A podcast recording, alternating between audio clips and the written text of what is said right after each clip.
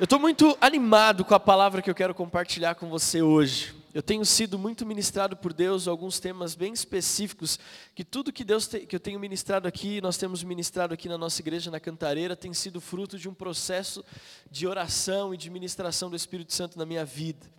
E eu tenho certeza que nessa manhã não vai ser diferente. O tema de hoje, se você gosta de anotar, e é bom você anotar, porque enquanto você anota, você vai gravando na sua mente aquilo que estamos falando. O tema de hoje, eu mandei no grupo do nosso grupo da igreja ontem, postei nas nossas redes sociais, é aonde posso chegar? Até onde posso chegar? Olha para quem está do seu lado e pergunta assim: Você sabe até onde você pode chegar? Você sabe? Você sabe até onde você tem condições de ir? Você sabe até onde você pode conquistar? Eu quero nessa manhã compartilhar com você a respeito disso. Então diga comigo bem forte: até onde, eu posso chegar? Interrogação. Pode falar interrogação. E eu queria que você pensasse comigo, você já parou para até onde você pode chegar na sua família? Você já parou para imaginar até onde a sua família pode ir? Você já parou para pensar até onde você pode ir, até onde você e os seus amigos podem chegar, até que nível de amizade você pode ter com as pessoas que estão à sua volta? Você já parou para pensar até onde nós podemos ir como igreja?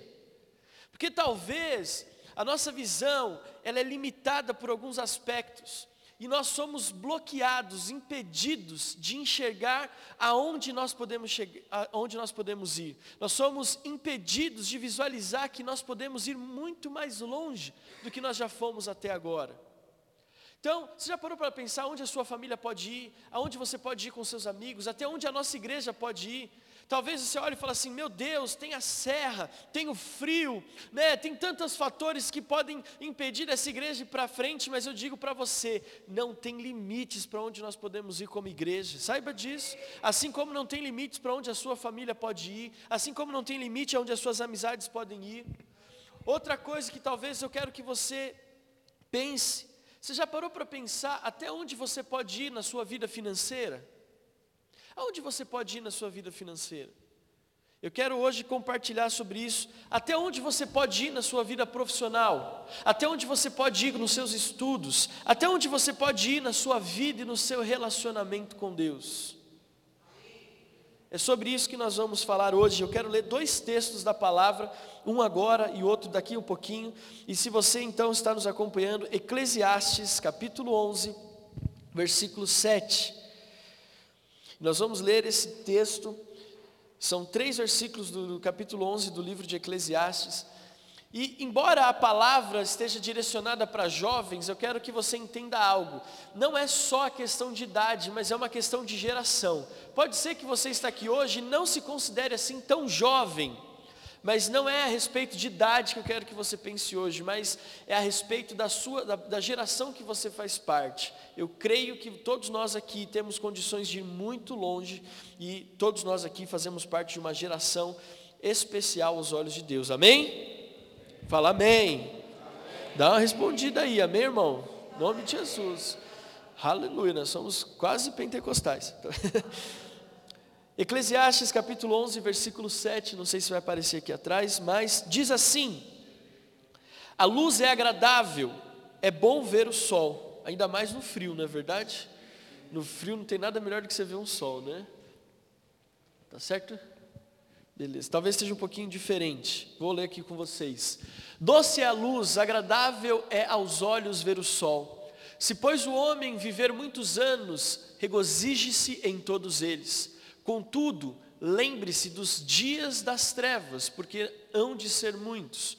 Tudo quanto sucede é vaidade. Alegra-te, mancebo, alegra-te, jovem, na tua mocidade. Anima-te, o teu coração nos dias da tua mocidade e anda pelos caminhos do teu coração. E pela vista dos teus olhos, sabe, porém, que por todas estas coisas Deus encontrará juízo. O que, que Salomão está querendo dizer para mim e para você? Ele está falando o seguinte: que todos nós temos condições de ir muito mais longe do que talvez nós imaginamos que podemos. Ele está dizendo o seguinte: olha só o que Salomão está falando para mim e para você. O homem mais sábio que já existiu, ele pega e fala o seguinte: presta atenção aqui nas minhas palavras. Ele fala: jovem, vai até onde os teus olhos conseguirem ver, vai até onde o teu coração mandar. Você não precisa estabelecer limites, você não precisa colocar freio, simplesmente vai, simplesmente anda, simplesmente conquista. Se os seus olhos vêm, vai. Se o teu coração manda, faça. Nós vamos sair daqui nessa manhã tendo a convicção de que nós servimos a um Deus que é ilimitado, nós servimos a um Deus que é grandioso, de um Deus que é imensurável. O que é imensurável? Que não se pode medir. O Deus que nós servimos, ele tem condições e espera que nós vamos muito mais longe do que nós estamos acostumados a ir. Pastor, por que, que você está falando isso? Eu estou falando isso porque talvez você tenha vivido, ou nós estejamos vivendo uma vida muito limitada. Uma vida muito limitada dentro de parâmetros que Deus não estabeleceu para mim e para você. Talvez nós estejamos vivendo uma vida onde você está hoje, os anos estão se passando, os dias estão correndo, e você talvez esteja frustrado porque nunca viveu o que você sonhou viver. Talvez você sempre sonhou em ser um empresário, você sempre sonhou em trabalhar, por exemplo, com comida, você sempre sonhou em ter a sua própria oficina, você sempre sonhou em ter a sua própria empresa, você sempre sonhou em ter o seu próprio negócio, de conquistar uma família assim, é, com filhos, que ama, de almoçar junto todo domingo. Talvez você tenha tantos sonhos, mas nunca conseguiu conquistar nenhum deles. E os anos vão passando, os dias vão passando, e nós vamos nos acostumando a viver uma vida limitada. Eu me lembro que quando eu estava na faculdade, eu, eu assisti um filme logo no primeiro semestre. Eu sou formado em, em rádio e TV, né? hoje em dia as pessoas conhecem mais como cinema. Então, eu estudei durante quatro anos a respeito de roteiro, cara, é, personagens, estudei a respeito de edição. E eu me lembro que um professor, logo que eu entrei na faculdade, ele passou um filme. E o filme era a história do mundo, desde que se tem notícias, e ia passando só com fotos, só com fotos. Todas as coisas ruins que já aconteceram na humanidade, todas as coisas boas que já aconteceram, só de fotos. O nome do filme eu nunca me esqueço é assim: Nós que aqui estamos, por vós esperamos. Esse era o nome do filme. Então ele era quase duas horas de filme só de fotos, não tinha um vídeo, só foto. E no final aparecia então a foto de um cemitério. E, na, e, e na, na entrada do cemitério estava escrito assim: Nós que aqui estamos, por vós esperamos. E a moral do filme era a seguinte: não importa o que aconteça na sua vida, o final de todos é igual. E aí esse filme eu nunca esqueci. E aí um tempo, alguns anos depois, eu estava vendo uma ilustração do pastor Abe, e ele falou o seguinte, a respeito do lugar mais rico da terra. Você já ouviu essa ilustração? Você sabe qual é o lugar mais rico da terra? O lugar mais rico da terra chama-se cemitério. Lá é o lugar mais rico de toda a terra. Porque no cemitério estão enterrados os livros que nunca foram escritos, estão enterrados os roteiros de filme que nunca foram escritos, estão enterrados no cemitério junto com seus donos as empresas que poderiam mudar o mundo, mas nunca foram abertas. As invenções que poderiam revolucionar a humanidade estão enterradas e nunca foram criadas. Porque muitas vezes nós somos limitados e nós mesmos colocamos barreiras que nos impedem de viver uma vida próspera, de alcançarmos os nossos sonhos, de irmos aonde o Senhor espera que nós possamos ir. Deixa eu falar algo do meu coração, eu acho que uma das maiores atitudes que entristecem o coração de Deus é de um homem e de uma mulher feito a sua imagem e semelhança ficarem limitados, não irem aonde ele sonha que nós possamos ir. Ele fala, o Deus que a gente serve não é um Deus de coisas pequenas. O salmista fala: Pede-me, te darei as nações por herança. Ele fala assim: Olha, vá a Jerusalém, Judéia, Samaria, mas aos confins da terra. O Deus que a gente serve, ele não é limitado. Ele falou para uma nação de milhões de pessoas no deserto: Vocês estão com fome, então eu vou alimentar vocês. O nosso Deus não é um Deus limitado. Quando ele pega e multiplica os pães e os peixes, ele não dá meia porção de peixe para cada um, ele alimenta uma multidão de milhares de pessoas e ainda sobra comida.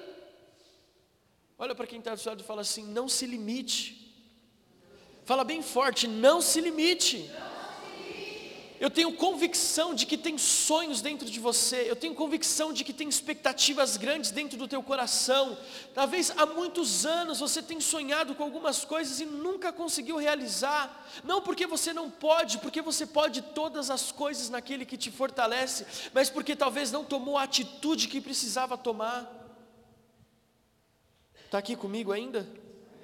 Eu achei que essa introdução ia ser mais rápida, mas vamos lá. E eu quero que você pegue o seu celular aí, tá com o seu celular? Pegue ele aí.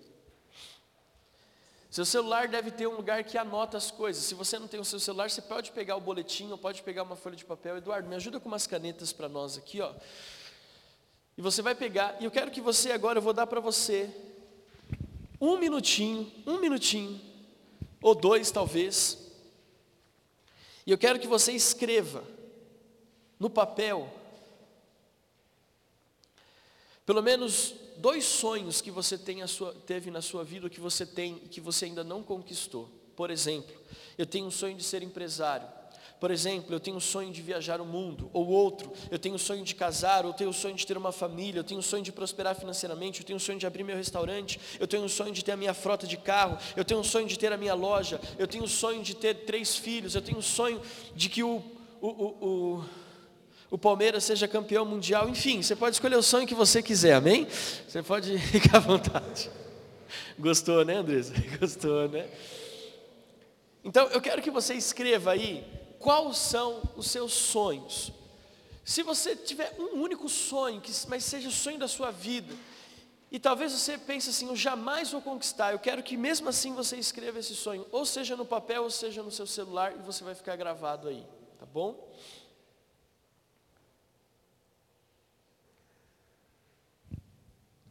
Não deixa de, de, Porque nós vamos sair daqui hoje conquistadores de sonhos. Amém?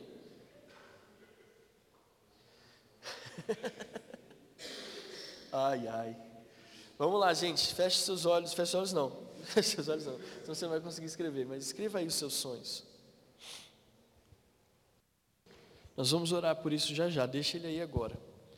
Dando essa introdução, eu quero falar com você então e eu, o Espírito Santo me incomodou muito para falar sobre algo que talvez seja meio, meio doido, assim, mas quando a gente fala de irmos muito longe, existem alguns fatores que nos limitam, fatores limitadores. Diga bem forte assim comigo: fatores, fatores. limitadores. De novo, fatores, fatores. limitadores.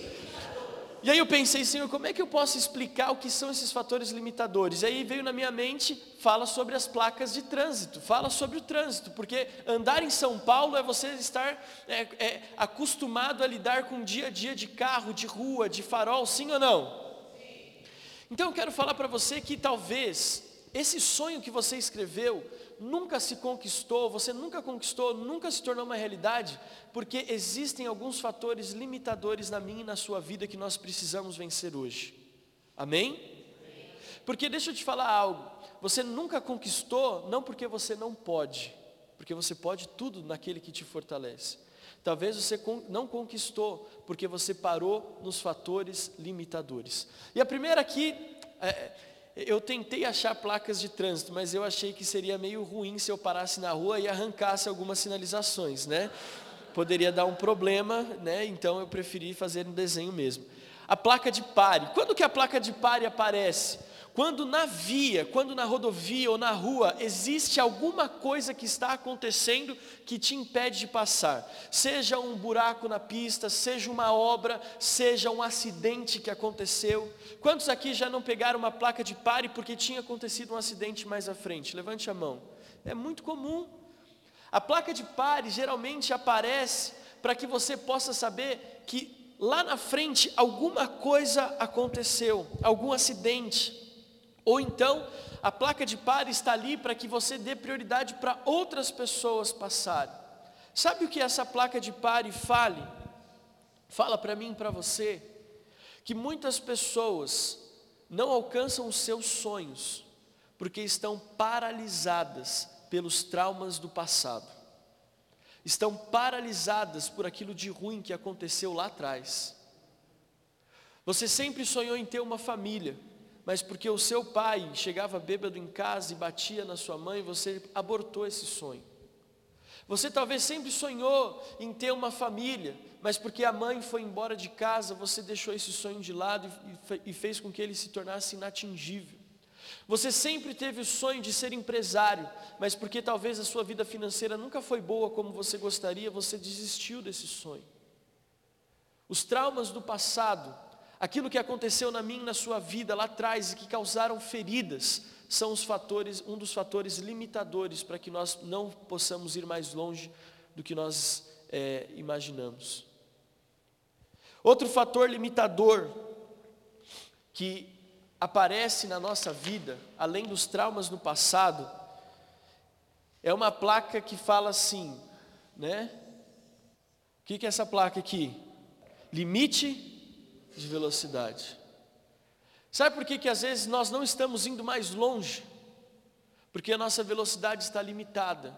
O que limita a nossa velocidade, espiritualmente falando? O pecado. O pecado faz com que você vá mais, vá mais devagar do que você pode ir. Você foi projetado por Deus para ser uma Ferrari.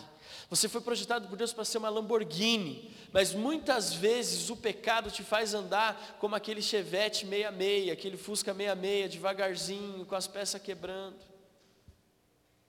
O pecado nos impede de irmos longe, o pecado nos impede de avançar, o pecado é um fator limitador, assim como o limite de velocidade é na estrada. Está aqui comigo? Olha para quem está do seu lado e fala assim: estou entendendo tudo do que o pastor está falando. Fala para ele. Estou entendendo tudo. Esse aqui não dá para desenhar do jeito que eu queria, então eu vou tentar. Então vocês estão gostando dos desenhos? Está dando para entender? Então, né? Outro fator limitador: pedágio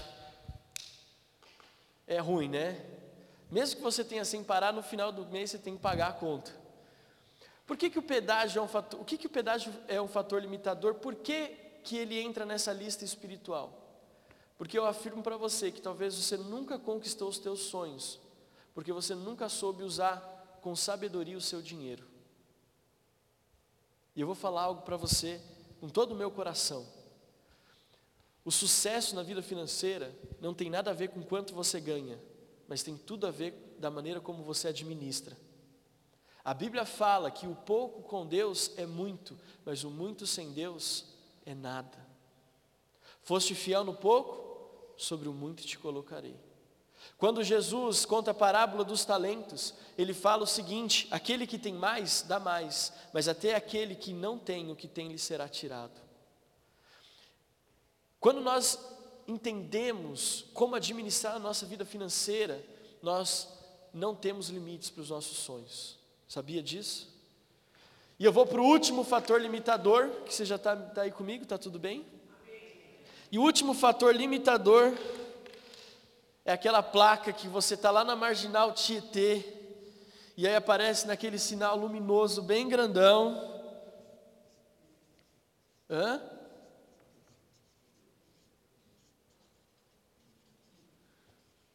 Já apareceu isso para você? Tráfego lento à frente.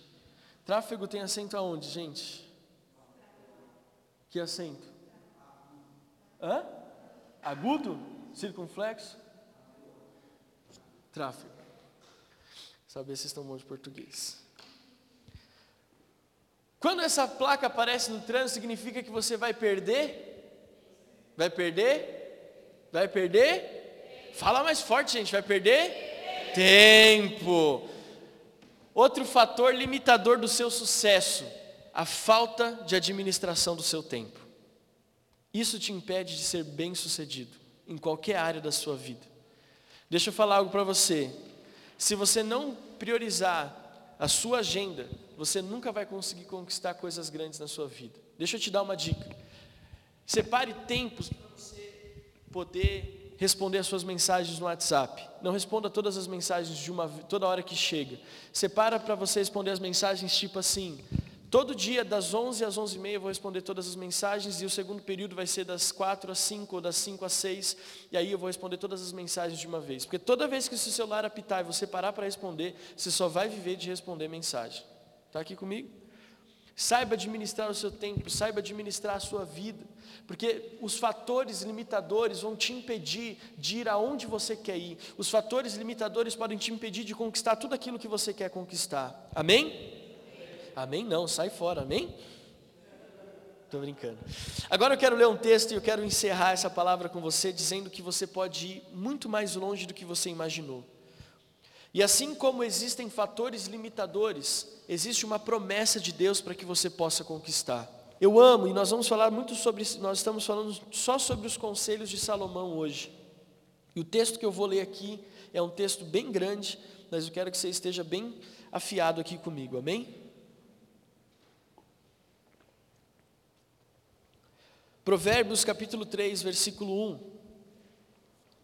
Meu filho, não se esqueça da minha lei, mas guarde no coração os meus mandamentos, pois eles prolongarão a sua vida por muitos anos e darão a você prosperidade e paz. Que o amor e a fidelidade jamais o abandonem. Prenda-os ao redor do seu pescoço, escreva-os na tábua do seu coração. Então você terá o favor de Deus e dos homens e boa reputação. Olha só o que Salomão fala a partir de agora. Confie no Senhor de todo o seu coração e não se apoie em seu próprio entendimento. Reconheça o Senhor em todos os seus caminhos e Ele endireitará as suas veredas. Presta atenção só no que o, que, o que Salomão está falando. Ele está falando o seguinte: não importa os fatores limitadores da sua vida, não importa quais traumas você tenha passado no passado, não importa qual, qual o pecado que você esteja cometendo, não importa qual, como você esteja administrando a sua vida, não importa como você esteja administrando o seu tempo, eu te digo uma coisa: se você abrir mão desses fatores limitadores e amar ao Senhor de todo o teu coração, Ele endireitará os seus caminhos. Olha só o que Salomão está falando. Se você buscar Deus de todo o teu coração, se você gravar na tábua do seu coração as leis do Senhor, Ele vai pegar aquela estrada tortuosa que você está trilhando e vai deixar ela retinha, para que você possa caminhar um quilômetro atrás do outro, um quilômetro atrás do outro. Estou fazendo uma alusão aqui, você está entendendo, amém?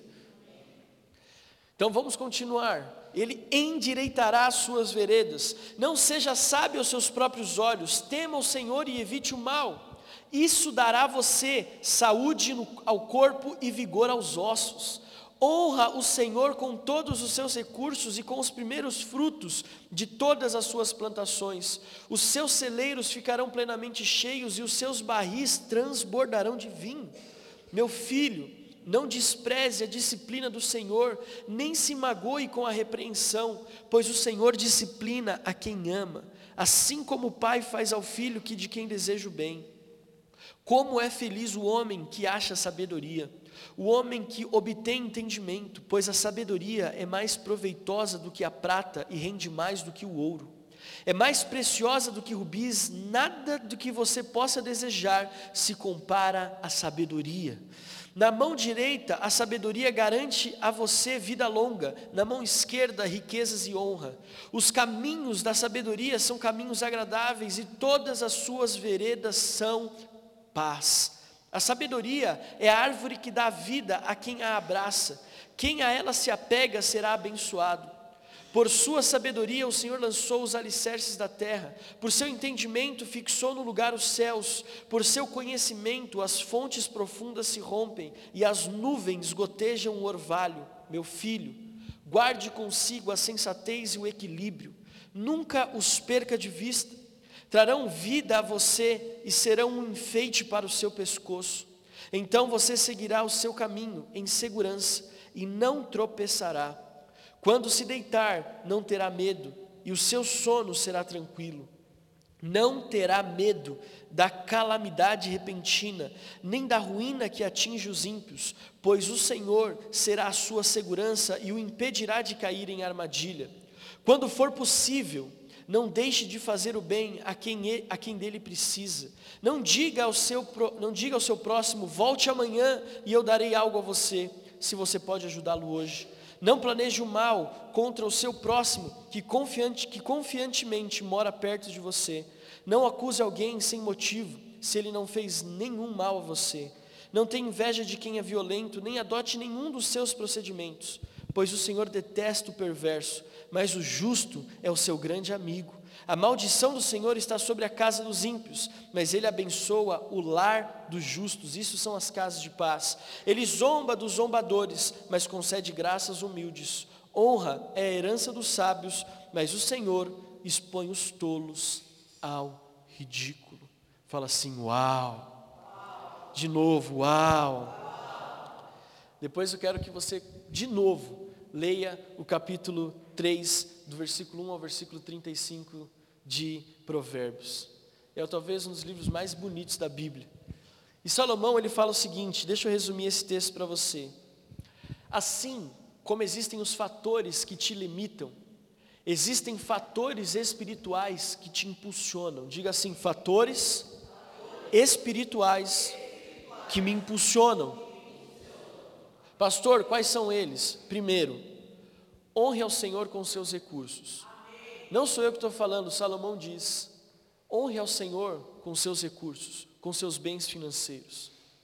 Não existe ninguém que ganhe de Deus na arte de dar. Confie a sua vida financeira ao Senhor. Não somente dizimando e ofertando, mas abençoando a vida de outros, mas abençoando a vida daqueles que estão à sua volta. Abençoando e sabendo separar a, a, na sua vida financeira é dinheiro para sua família, dinheiro para lazer, recursos para você fazer uma viagem, recursos para você abastecer a sua casa de mantimento. De novo, não é quanto você ganha, mas é como você administra. Eu já falei aqui, a parcela da população brasileira, 60% da população economicamente ativa no Brasil hoje está é, endividada. 60%. Outro dado, as pessoas mais endividadas no Brasil hoje ganham entre 7 e 10 mil reais por mês.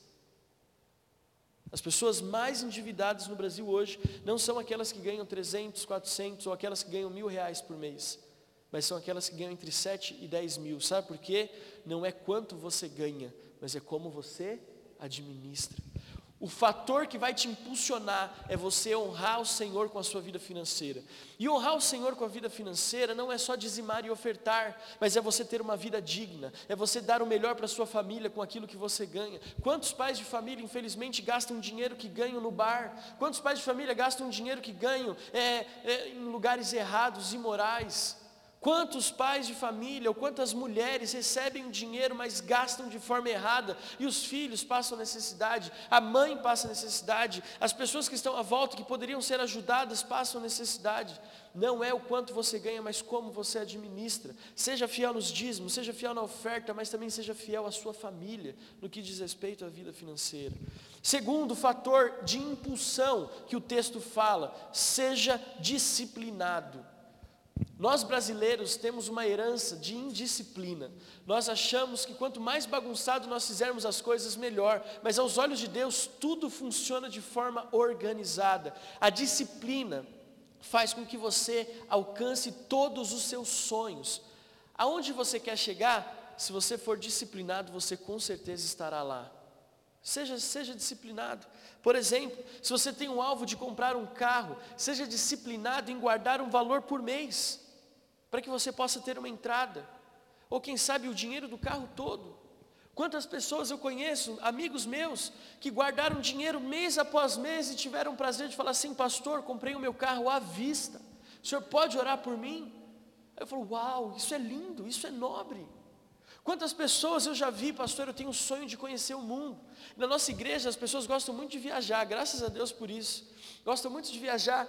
E eu vejo pessoas que têm uma condição financeira bem simples, se programando e sendo disciplinados. Ó, oh, hoje eu não vou comer no rodízio japonês com todo mundo. Hoje eu não vou no McDonald's, mesmo que seja seis reais o Big Mac. Hoje eu não vou fazer, eu vou enxugar todas as minhas despesas para poder alcançar os meus sonhos.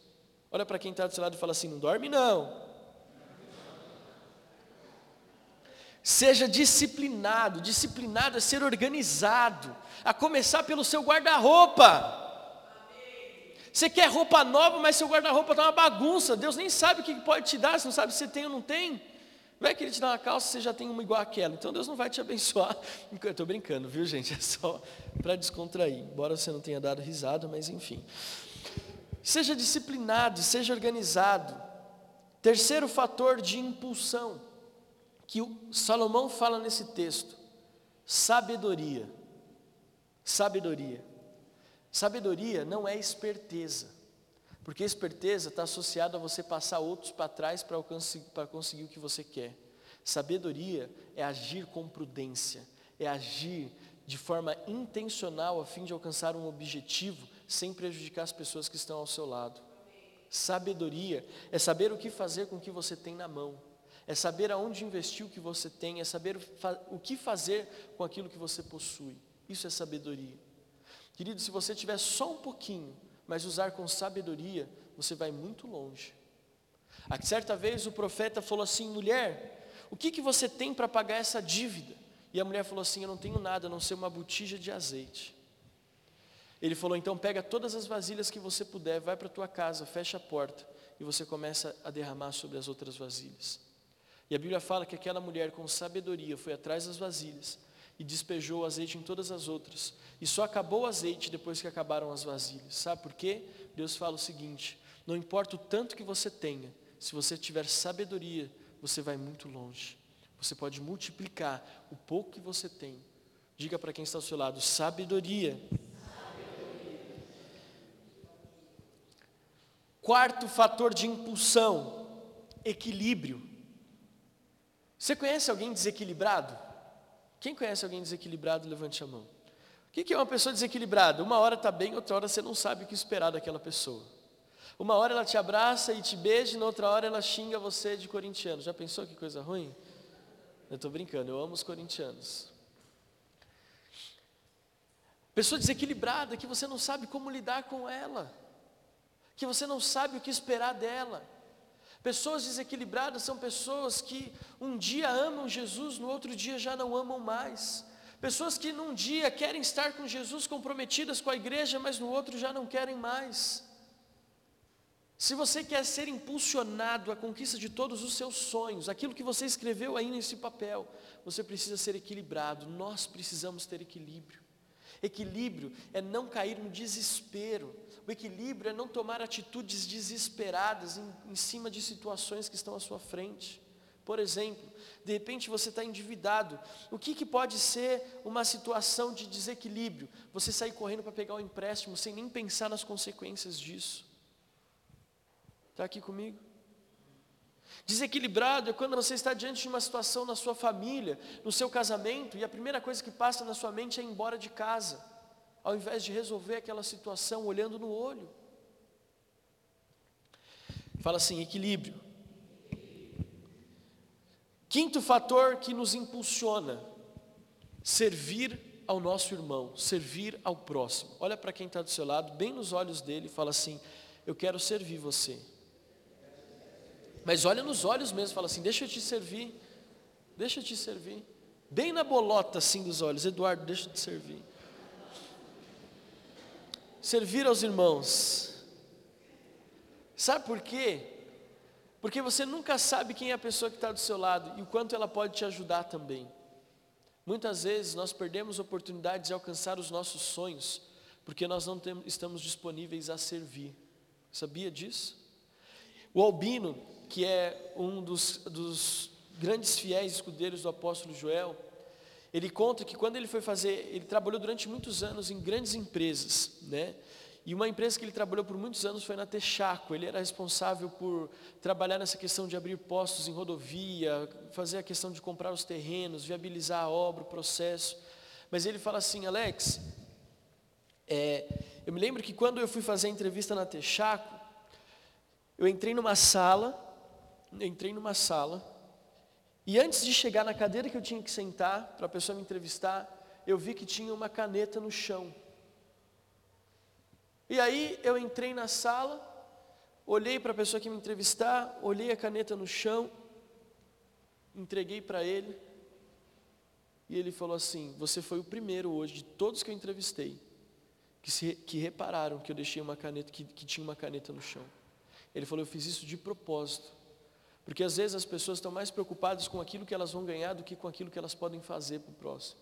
Adivinha o que aconteceu? Foi empregado. A gente nunca sabe, a gente nunca sabe aquilo que Deus pode fazer por meio da vida de outras pessoas. Óbvio, não estou falando para você servir ao próximo porque ele vai poder te dar alguma coisa. Eu estou falando assim, se você quer ir longe na sua vida, tenha o hábito de servir. Porque no reino de Deus, tudo que você planta, você colhe. Tudo. Tudo que você semeia, você colhe. Amém? Eu já estou terminando a palavra e eu quero falar sobre os dois últimos fatores de impulsão aliás, o último fator de impulsão. A Bíblia fala: seja justo, seja justo. E o justo é a justiça de Deus, é ser justo aos olhos de Deus. Ser justo é você reconhecer que sem Deus você não é nada. Eu reconhecer que sem Deus eu não sou nada. Pastor, então o que é ser justo na prática? Primeira coisa, reconheça com a sua boca que Jesus Cristo é o Senhor e Salvador da sua vida, que Ele morreu na cruz, perdoou os seus pecados, ressuscitou no terceiro dia e está vivo à destra de Deus Pai Todo-Poderoso. Amém? Vamos ficar de pé? E eu quero encerrar essa mensagem dizendo para você o seguinte: a conclusão dela é uma pergunta. Até onde você pode chegar? Até onde você pode chegar? Até onde? E como pastor, o meu sonho é que você possa conquistar todos os seus sonhos, que você possa ir aonde você quiser, que você possa desfrutar da vida que você sempre sonhou. Mas para isso, você precisa abandonar os fatores que te limitam e andar com os fatores que te impulsionam. É esquecer os traumas do passado e saber que Deus ele pode te curar. É saber que o pecado não te domina, porque você já venceu o pecado quando Jesus morreu na cruz do Calvário. Você pode ir muito longe, porque aquilo que Deus tem confiado nas suas mãos pode render muito se você administrar com sabedoria. Você pode ir muito longe, sabendo administrar o seu tempo. Saia daqui hoje e faça um propósito com Deus, de não deixar mais os fatores limitadores te impedirem de viver os sonhos de Deus, de que os fatores limitadores não te impeçam de conquistar o que Deus tem para a sua vida. Pelo contrário, Abrace tudo aquilo que pode te levar mais longe. Tudo aquilo que pode te levar mais longe. E eu resumindo todos esses seis princípios, todos esses seis fatores de impulsão, em uma única palavra: fidelidade. Fidelidade a Deus. Amém? Amém? Cadê os teus sonhos? Estão aí? Conseguiu? Pega o seu celular ou o papel que você anotou. E eu quero convidar você a sair do seu lugar e vir até aqui à frente com esses sonhos, porque eu quero ungir cada um deles hoje. Eu quero que você traga, eu vou ungir, se você anotou no seu celular, eu vou ungir as suas mãos, mas eu quero que todos que estão aqui possam vir aqui na frente. Porque eu não quero que você saia daqui achando, preste atenção no que eu estou falando. O Evangelho de Jesus não são só palavras, eu não quero ser um pastor que vem pregar teoria para você, eu quero ser um pastor que te traz princípios para você viver a prática. A prática. Eu não quero que você passe a sua vida pensando que você vai morrer do jeito que você está hoje, fazendo a mesma coisa que você faz hoje. Deus te fez para você ir muito longe, muito longe. Eu estava conversando com o Zezinho aos 15 dias, no dia da feijoada. E eu vi, vi tanto ta talento nele com cozinha, e eu comecei a orar desde aquele dia por você, para que um dia Deus te dê a graça de você ter o seu próprio negócio na área de comida. Porque Deus tem sonhos para nós. Deus não quer que você morra fazendo o que você está fazendo hoje. Deus quer que você vá muito mais longe.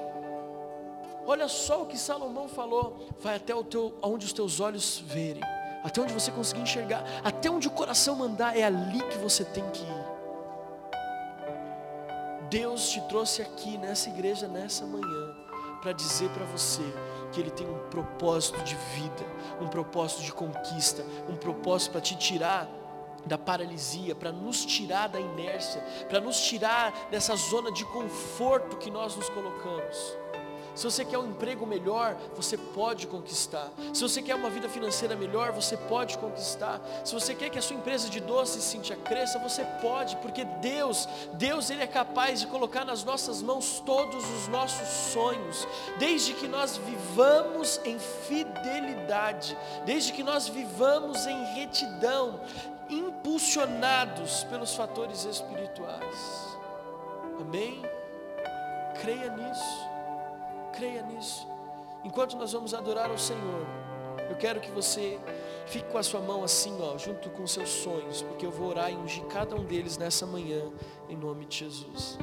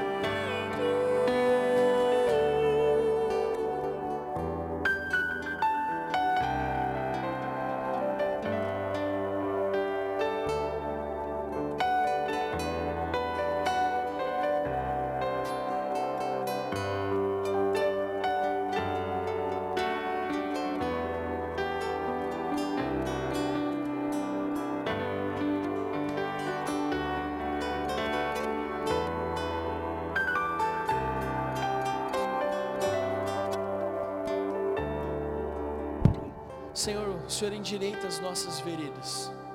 E nós saímos daqui nessa manhã, cheios, cheios, cheios do Teu Espírito. Se você pode, erga os seus sonhos aos céus, erga o seu papel, o seu celular, erga aos céus começa a profetizar. Eu declaro que eles já são uma realidade. Eu declaro que os meus sonhos já são uma realidade. Eu creio na palavra que diz que o Senhor endireita as minhas veredas. Eu creio na palavra que diz que Ele tem prazer em me abençoar, prazer em me abençoar, prazer em fazer com que eu conquiste tudo aquilo que está no meu coração. Deus, nós sairemos daqui nesta manhã convictos de que a nossa fé não é apenas palavras, não são apenas palavras, mas a nossa fé é ativa, ela é uma ação que nos impulsiona e que nos faz conquistar. Deus, eu já profetizo que a nossa igreja metodista renovada na Cantareira já está indo longe, nós já estamos indo longe, as vidas já estão vindo, as pessoas já estão chegando, as casas de paz já estão transformando corações. Nós declaramos nesta manhã, Pai, que como igreja, o nosso alvo é ter centenas primeiro, depois milhares de pessoas aqui na Zona Norte, e eu sei, Deus, eu sei que nada vai nos limitar, nada vai nos impedir, porque nós sabemos que o Senhor está endireitando as nossas veredas, em nome de Jesus. Amém, amém, amém. Se você pode, aplauda bem forte ao Senhor, aleluia.